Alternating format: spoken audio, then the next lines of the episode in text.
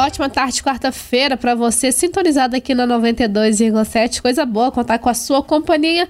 E vamos dar início a mais uma edição do nosso Jornalismo em Destaque com a nossa equipe de jornalismo. Desejo uma ótima tarde para Leonardo Duque, Luana Carvalho e Vanusa Rezende. Vanusa, é com você. Valeu, Isabela. Uma ótima tarde para você também. Uma excelente tarde de quarta-feira para todos os amigos ouvintes Vamos abrir aqui o nosso jornalismo em destaque falando da surpresa. É, a Austrália surpreendeu, venceu Dinamarca e está nas oitavas da Copa do Mundo. A Austrália está nas oitavas de final da Copa do Mundo, gente? É, isso mesmo, não falei errado não. Teve organização, contaram com um contra-ataque mortal, surpreendeu a então favorita Dinamarca, venceu por 1 a 0 e garantiu o segundo lugar do grupo D segurou a pressão inicial, equilibrou as ações ainda no primeiro tempo, terminou tudo zerado, né? E na segunda na etapa, com um direito golaço, uns 15 minutos.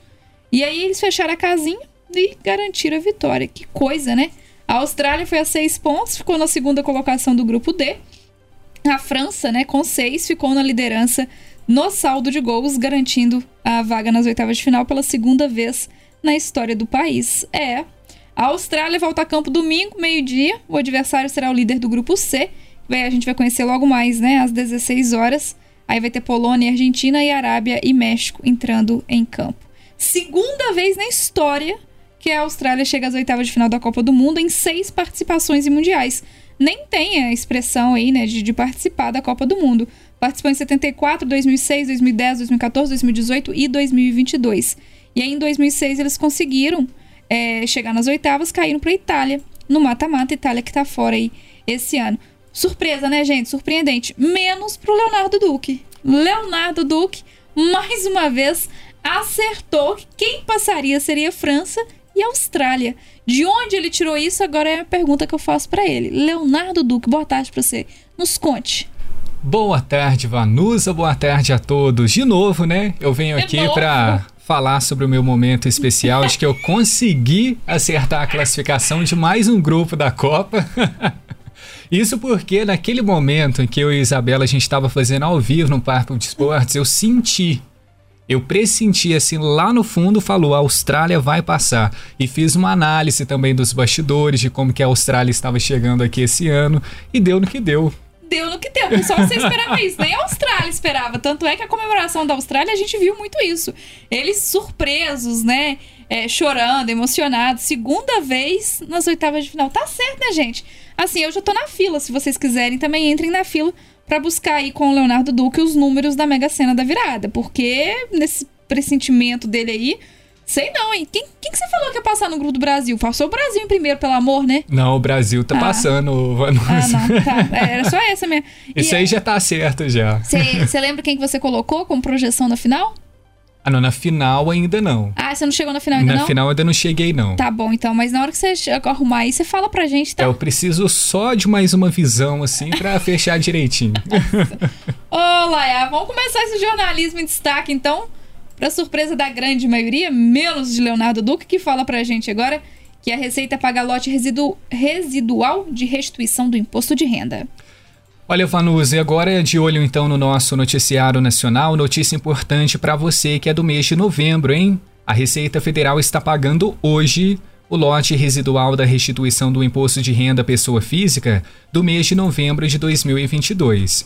Esse crédito bancário para mais de 556 mil contribuintes soma 1,2 bilhão de reais. Desse total, 607 milhões referem-se ao quantitativo dos contribuintes que têm prioridade legal, sendo 15.889 contribuintes idosos acima dos 80 anos, 115.600 entre 60 e 79 anos e mais de 10 mil com alguma deficiência física ou mental, além de moléstia grave, e 47.700 cuja maior fonte de renda seja o magistério. Para saber se a restituição está disponível, o contribuinte deve acessar a página da Receita na internet, clicar em Meu Imposto de Renda e, em seguida, consultar a restituição. A página apresenta orientações e os canais de prestação do serviço, permitindo uma consulta simplificada ou completa da situação da declaração. Isso por meio de um extrato de processamento que ele pode ser acessado naquele ECAC. Se identificar alguma pendência na declaração, o contribuinte pode retificar a declaração, corrigindo essas informações que, porventura, estejam equivocadas. E a Receita, lembrando também, o pessoal disponibiliza aplicativo para tablets e smartphones que possibilita consultar diretamente nas suas bases informações sobre liberação da restituição, também do imposto de renda, a situação cadastral de uma inscrição de CPF e o pagamento é realizado na conta bancária informada na declaração de imposto de renda, de forma direta ou até por indicação de chave Pix, que é mais uma modernidade do pagamento da restituição do imposto de renda. Tá certo, Leonardo. Agora, duas horas mais dez minutos, eu converso com a Luana sobre a geração de empregos no estado de Minas Gerais. O número até que foi positivo, né, Ô, Luana? Boa tarde para você. Boa tarde, Vanusa. Boa tarde aos ouvintes. É isso. Pelo nono mês consecutivo, Minas Gerais mantém um saldo positivo na geração de empregos com carteira assinada. Segundo os dados do CAGED, o estado criou em outubro 8.473 postos formais de trabalho. No acumulado de janeiro de 2009 até o mês passado, já são 626 mil novas oportunidades de emprego para os mineiros. Por atividade econômica, o setor de serviço liderou a geração de empregos em outubro desse ano, com a criação de 6.887 postos de trabalho. Em seguida, vieram o comércio, com 3.917, e a indústria, com 476. Já o segmento de agropecuária e construção civil recuaram. Segundo o superintendente de Gestão e Fomento ao Trabalho e Economia Popular Solidária da Secretaria de Estado de Desenvolvimento Social, Marcel Souza, os dados positivos mostram a economia mineira se recuperando após esse período grave da pandemia de Covid-19. Segundo ele, Minas está mostrando aí a força no mercado de trabalho. Tá certo, Luana. Já que a gente está falando sobre emprego, deixa eu voltar a conversar com o Leonardo Duque. Ontem ele falou sobre os dados né, de, de, novos empregos aqui em São João Del Rei no último mês. E agora ele fala pra gente sobre Santa Cruz de Minas e Tiradentes, que também teve aí, né, o Leonardo, o saldo divulgado. Exato, ô Vanus. Infelizmente, as notícias para as nossas cidades vizinhas não são tão boas assim, porque outubro foi um mês bem complicado para o mercado de trabalho de Santa Cruz de Minas e Tiradentes. O índice de geração de empregos formais das duas cidades fechou negativado. Então, olha só, em Santa Cruz de Minas, 15 postos de trabalho com carteira assinada foram fechados no fim das contas. Ao todo, foram 31 contratações contra 46 demissões. Lembrando que esses dados são do CAGED, aquele cadastro geral de empregados e desempregados do Ministério do Trabalho.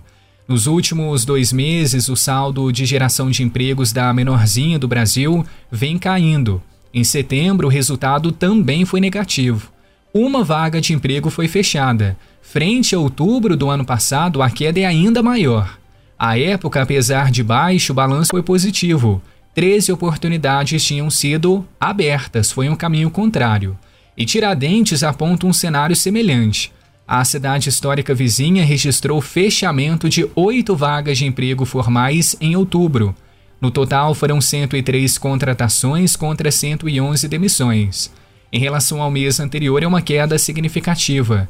Em setembro, 18 novas oportunidades de emprego foram abertas, e se comparado ao mesmo período de 2021, o recuo é ainda maior. À época, o saldo alcançado foi de 55 postos de trabalho gerados. Então, são os dados que tivemos para outubro para Santa Cruz de Minas Tiradentes. Ambas as cidades ficaram negativadas nesse mês 10 do ano de 2022. Mas o importante é a gente observar também em dezembro, Vanusa, ou melhor, em janeiro, né, que a gente vai ter o resultado para dezembro, se o balanço anual vai ser positivo. Isso, no fim das contas, é o mais importante. Com certeza. E a gente fica na expectativa aí, né, desse aquecimento do mercado de trabalho agora, no fim de ano também. A gente tem acompanhado mais oportunidades, inclusive de segunda a sexta-feira, o De Olho no Emprego, aqui na 92,7, traz todos os destaques, né, as oportunidades aí para São João Del Rei e região e sempre com muitas oportunidades. É, as oportunidades vêm aumentando, a gente vem acompanhando esse aquecimento aí do mercado de trabalho.